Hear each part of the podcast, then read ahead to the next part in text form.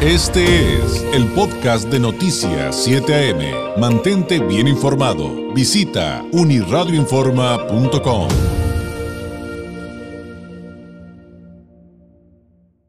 Agradezco enormemente a Jorge Vargas, investigador de la campaña de salud alimentaria del Poder del Consumidor, nos tome la llamada. Jorge, ¿cómo estás? Muy buenos días. Hola, buenos días, David. Un placer estar aquí contigo y con tu audiencia. Gracias, gracias. Oye, eh, queremos platicar acerca del etiquetado de, advertencia en los productos alimentarios de, nuestro país. Eh, y esto va en el contexto de que hay una intención de retirarlos o por lo menos modificarlos. Pero antes de, entrar al tema de fondo, eh, Jorge, nada más, si, si nos ratificas que esta discusión en la Corte quedó aplazada. Sí, justamente el día miércoles que iba a llevar a cabo esta eh, audiencia para hacer la votación en parte de la sala 2 de la Suprema Corte de la Justicia de la Nación. Sin embargo, al final de la sesión de ese día, pues dieron un comunicado de que se iba a aplazar, no dieron alguna razón específica del por qué. Nosotros estamos estimando que es posible que quieran discutir algunos aspectos más allá del etiquetado, eh, porque nosotros le dimos razones de más científicamente y argumentativas del por qué el etiquetado de advertencias debería de permanecer en la población mexicana. Entonces, eh, no sabemos la fecha específica de la nueva audiencia sobre este tema, sin embargo, aquí vamos a estar al pendiente sobre este tema tan importante para la población, pues eh, tienen el derecho de tener la información de qué es lo que está consumiendo la población mexicana. Claro, y, creo que una vez hecha esa acotación de que solamente está aplazado, o sea, esto se va a resolver en, algún momento en la Corte y habrá que estar atentos, eh, como, como bien dices, Jorge, em, preguntarte de entrada, ¿por qué? Porque hay empresas que quieren quitar o modificar estos, eh, estos etiquetados. O sea, ¿cuál es la idea cuando, bueno, si bien pudiéramos entender que cualquier situación, proceso es perfectible, pues como que suena muy extremo esto. ¿Ustedes qué ven? ¿Por qué los quieren quitar? Mira, es, algo que pues obviamente están buscando los intereses económicos propios, sobre todo comerciales, porque cuando esta ley cuando la norma oficial mexicana 051 se estaba formando, se estaba desarrollando, siempre para hacer una norma oficial mexicana se tiene que hacer una mesa de discusión con todas las partes que están interesadas y en estas mesas participaron gran parte de las industrias, eh, representantes de la en donde se discutieron diferentes aspectos. Y llegó con todas las que se discutieron todo llegó a consenso y esto nos sorprende en este, en este momento. ¿no? Lo que nosotros hemos observado es que antes de la implementación de esta norma, algunas de las empresas eh, reformularon sus productos, es decir, redujeron sus cantidades de estos nutrientes que muestran enfrente del etiquetado, es decir, sodio, grasas saturadas, grasas trans, calorías, etcétera, ellos redujeron sus cantidades con el fin de no estar tan afectados con el etiquetado de advertencia, es decir, se previnieron antes de la implementación. Incluso, eh, si recuerdas, hace dos años cuando se implementó esta norma, todavía estamos en la, bueno, estábamos en plena pandemia y pusieron varias barreras para implementar esta esta, esta norma, ¿no? Justamente que no era no había el tiempo necesario para implementar este tipo de, etiquetas frente a los productos, pues el tiempo para poner un nuevo diseño frente a los productos, pues era, era insuficiente. Sin embargo, ellos se ambientalizaron muchísimo con la parte de la pandemia en donde ofrecían ayuda, etcétera, ¿no? Este, este un poco como lavado de mente en el sentido de que pues estaban a favor de esto, ¿no? Pero ellos sí lo hicieron y sin embargo las etiquetas no. Pero lo que hemos visto hasta el día de hoy en estos dos años que han sido implementados es que usa el etiquetado de advertencias más veces en comparación al etiquetado que teníamos anteriormente, es decir, más usado, incluso población que tiene enfermedades crónicas que está pues muy comprometida, muy vulnerable, hablando en salud, pues comprende más el etiquetado de advertencias en comparación con otro y de esta manera pues ellos pueden tener elecciones más saludables, ¿no?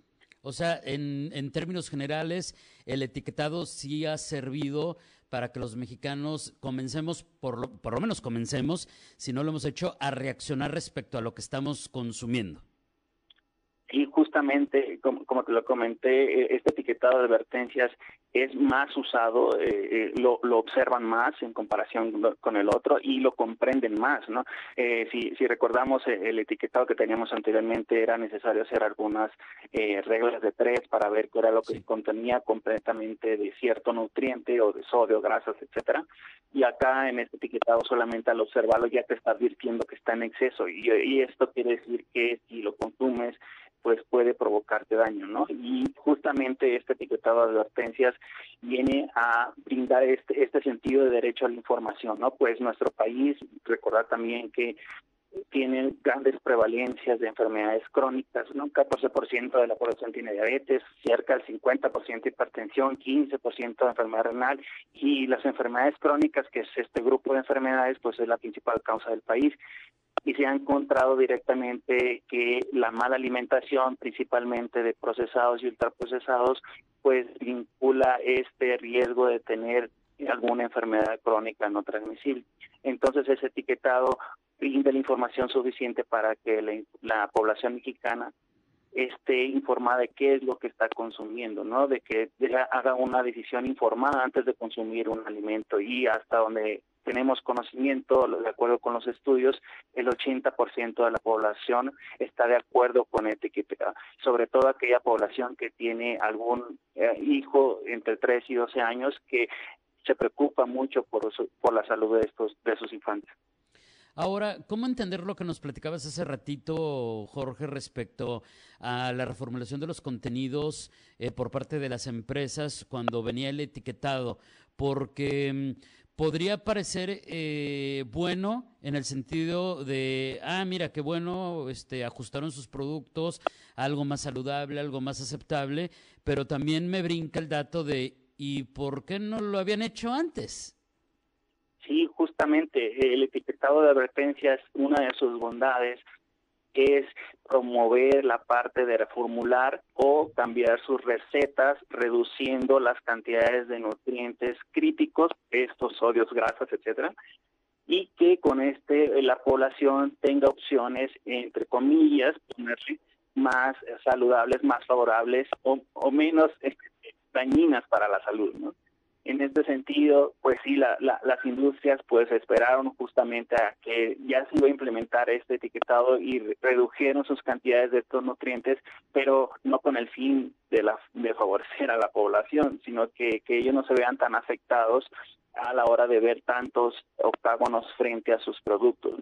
Claro. En ese sentido, pues sí observamos que cerca del 56% de de algunos productos envasados por lo menos tuvieron menos cantidad de azúcares, grasas y sodios y principalmente algunas empresas de Lala, Pepsi, Coca-Cola pues redujeron sus cantidades y algunas de estas empresas que te acabo de mencionar son justamente las empresas que han puesto esos amparos y que se iban a discutir el miércoles pasado.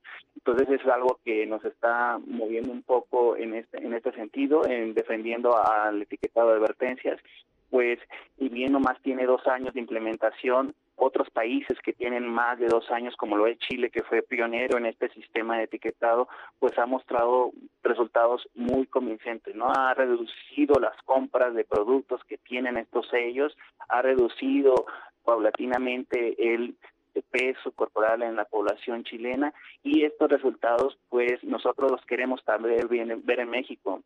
Sin embargo, si este etiquetado de advertencia se detiene en este momento, cuando solamente tiene dos años de implementación y no llega a su máxima expresión, pues no va a tener el efecto que se espera a largo plazo. Claro, y entonces es por ello que ustedes ven que es peligroso e incluso, eh, eh, pues, eh, violatorio del derecho a la información, como decías al principio, el que en algún momento se pudiera determinar que se retiraran, ¿no?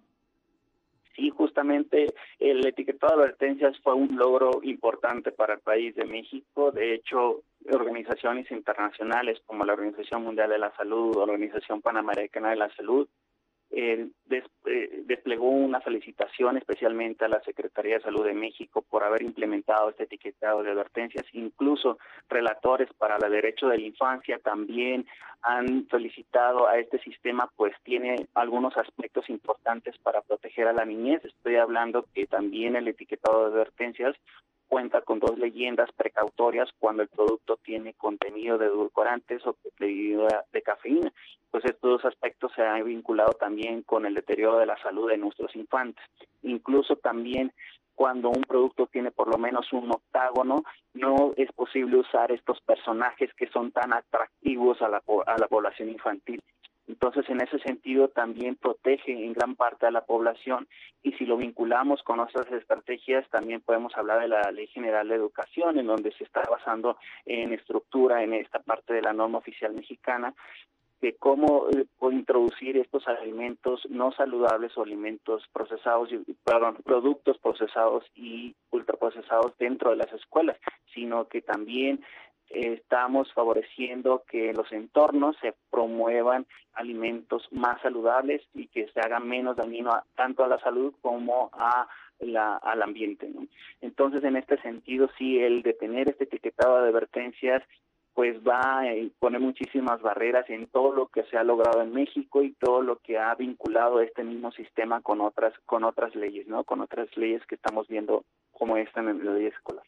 Y desde la Alianza por la Salud Alimentaria, desde el poder del consumidor, eh, ¿qué expectativa tienen? ¿Qué creen que, ¿En qué creen que termine una vez que finalmente se discuta y, tenga que tomar una determinación la Corte?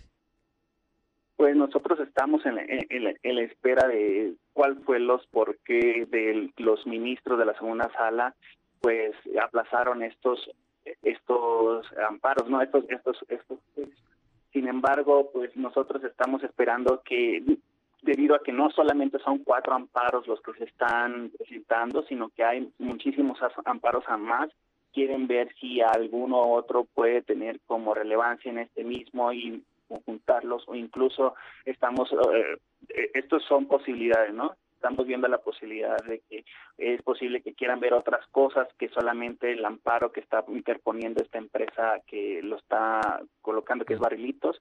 Entonces, en este sentido, pues lo que nosotros esperamos es que los ministros de la segunda sala, pues voten a favor de la población mexicana, que vean cuál es la evidencia que ha mostrado este sistema de etiquetados a solamente dos años y que vea también que ha logrado otros países que nosotros esperamos que solamente, eh, pues, no solamente reduzca el peso corporal, sino que tenga también gran influencia en la gran pandemia que va a existir siempre, no, que va a existir, perdón, en este en este momento cuando desaparezca COVID, que son las enfermedades crónicas no transmisibles, ¿no? Que desde antes de COVID teníamos y aún va a seguir en este punto cuando desaparezca esta misma.